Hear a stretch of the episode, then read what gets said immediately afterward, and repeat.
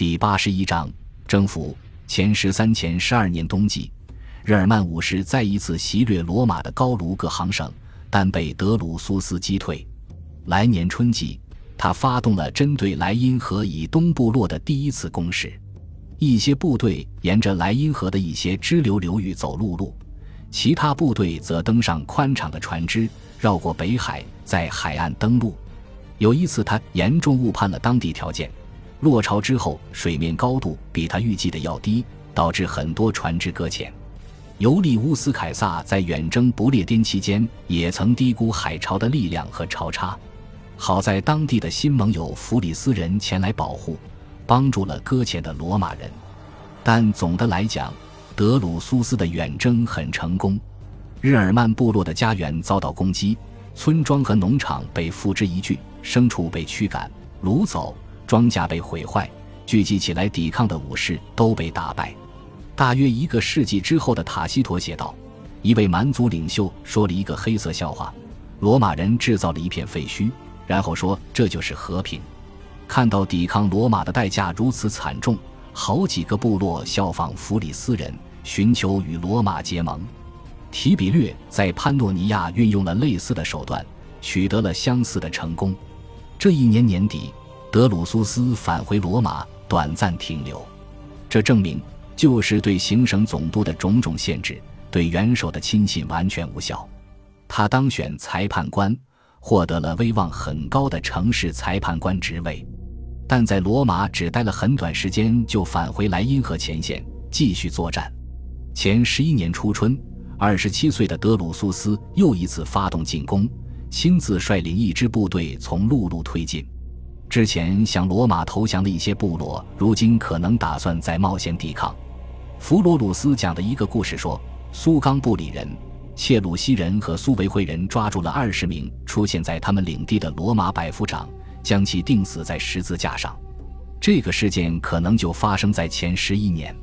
这些百夫长出现在日耳曼领地，可能是作为外交活动的代表。更可能是在招募辅助士兵，因为盟邦有义务为罗马军队提供兵员。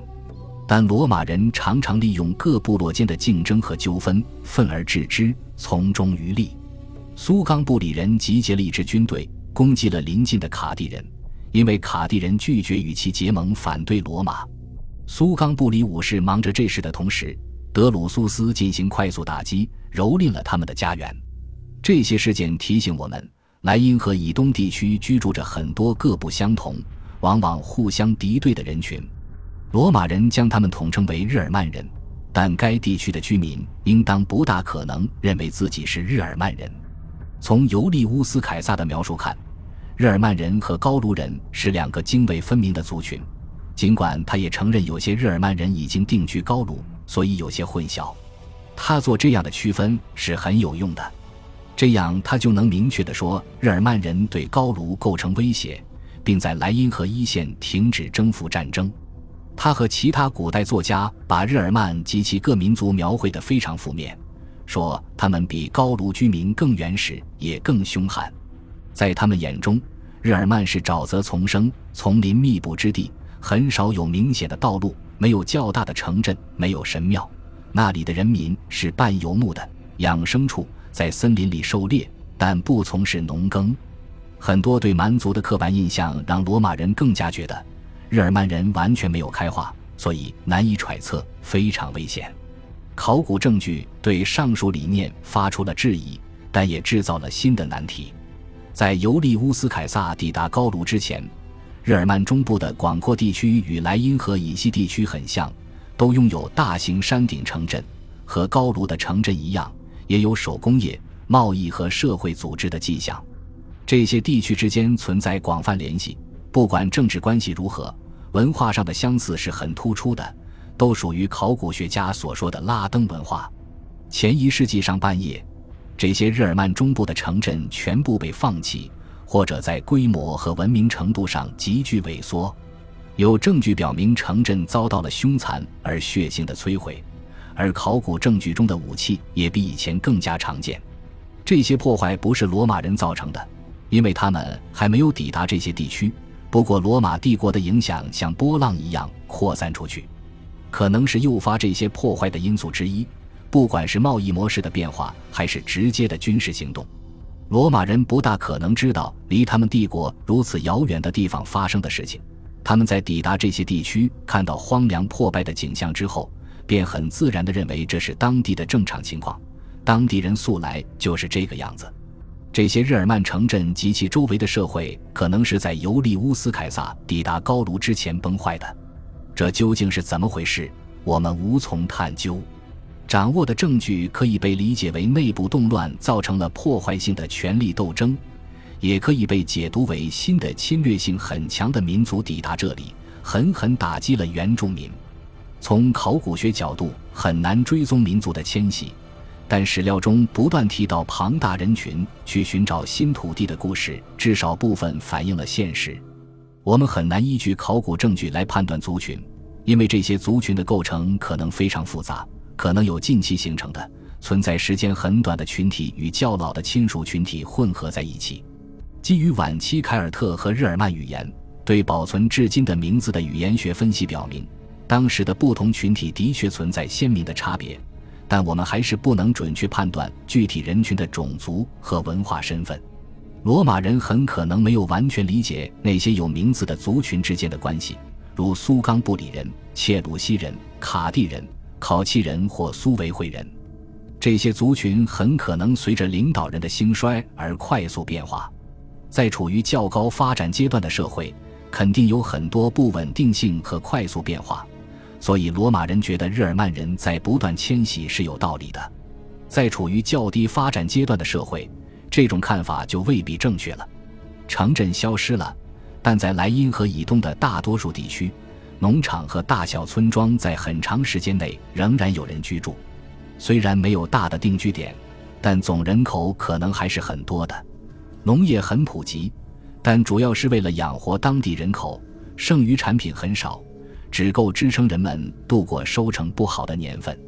长远来看，这些部落的社会和政治结构处于瞬息万变的状态，很多人口定期迁徙。即便如此，还是有一些部落群体定居在同一片土地上达数十年之久，而且有得到认可的领袖。罗马人可以努力去辨别这些部落，去了解他们目前的家园和酋长，至少在近期是可以做得到的。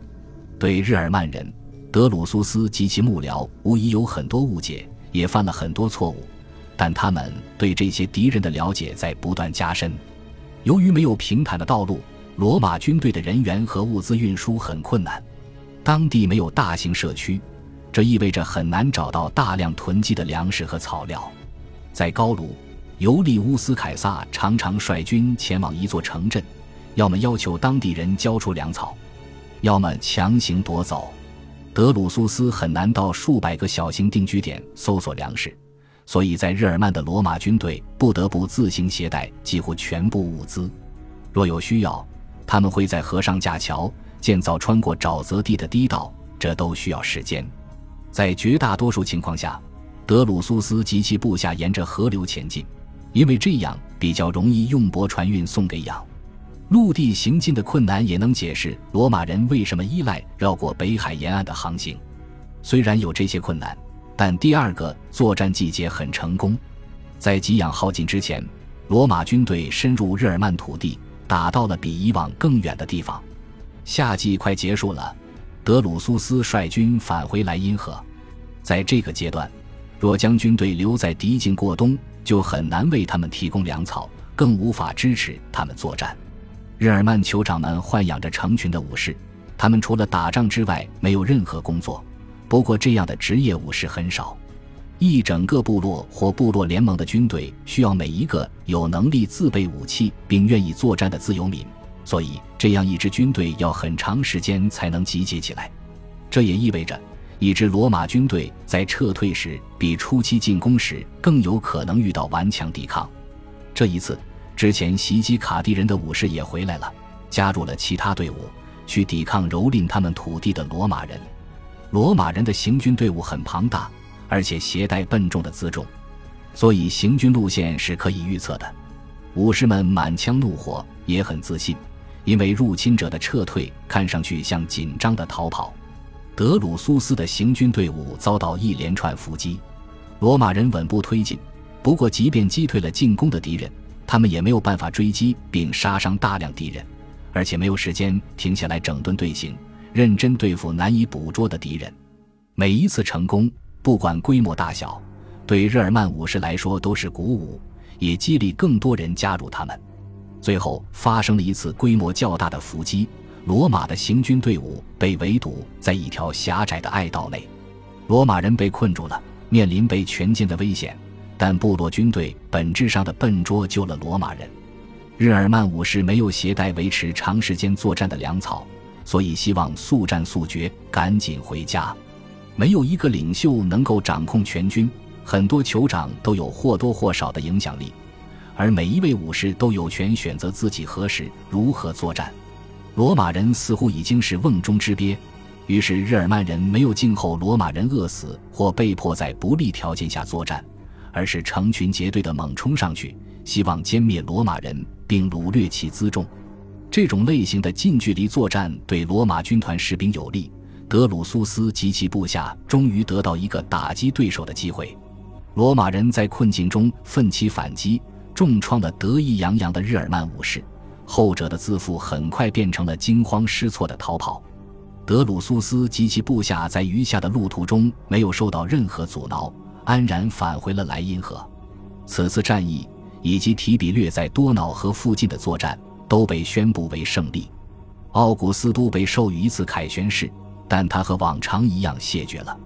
他的两位继子被授予小凯旋式，但可以展示凯旋式的符号。秋季，兄弟俩返回了罗马，奥古斯都也回来了。为了纪念里维亚两个儿子的胜利。城内的每位男性公民都获赠四百塞斯特尔提乌斯。奥古斯都的五十二岁生日期间，举行了一系列斗兽表演。尤利亚和提比略也大约在这个时候结婚了，但并非全都是喜讯。乌大维亚突然去世了，于是又有一位亲人的骨灰被安放在奥古斯都陵寝。元首的姐姐得到了国葬的荣誉，由他的女婿德鲁苏斯致主悼词。虽然有亲人辞世，但奥古斯都是自信满怀的。元老院下令关闭雅努斯神庙的大门，以表示罗马世界已经确立了和平。但消息传来，达西亚人越过多瑙河发动了一次袭击，于是关闭雅努斯神庙大门的仪式没有举行。前十年战争继续，奥古斯都和里维亚培德鲁苏斯一家去了高卢的卢格敦。这一年晚些时候。安东尼亚生了他和德鲁苏斯的第二个儿子，即未来的克劳迪皇帝。很可能就是在这一年，卢格敦建成了一座非常奢华的圣所，包括一座献给罗马女神和奥古斯都的祭坛。高卢全境的部落领袖被传来参加仪式，从此之后每年都举行这种仪式。尤利乌斯凯撒曾说，高卢全体部落的习惯是每年定期开会。奥古斯都禁止了这种具有潜在颠覆性的机会，所以这种新的崇拜仪式可能是为了填补取消这种会议之后的空白。感谢您的收听，喜欢别忘了订阅加关注，主页有更多精彩内容。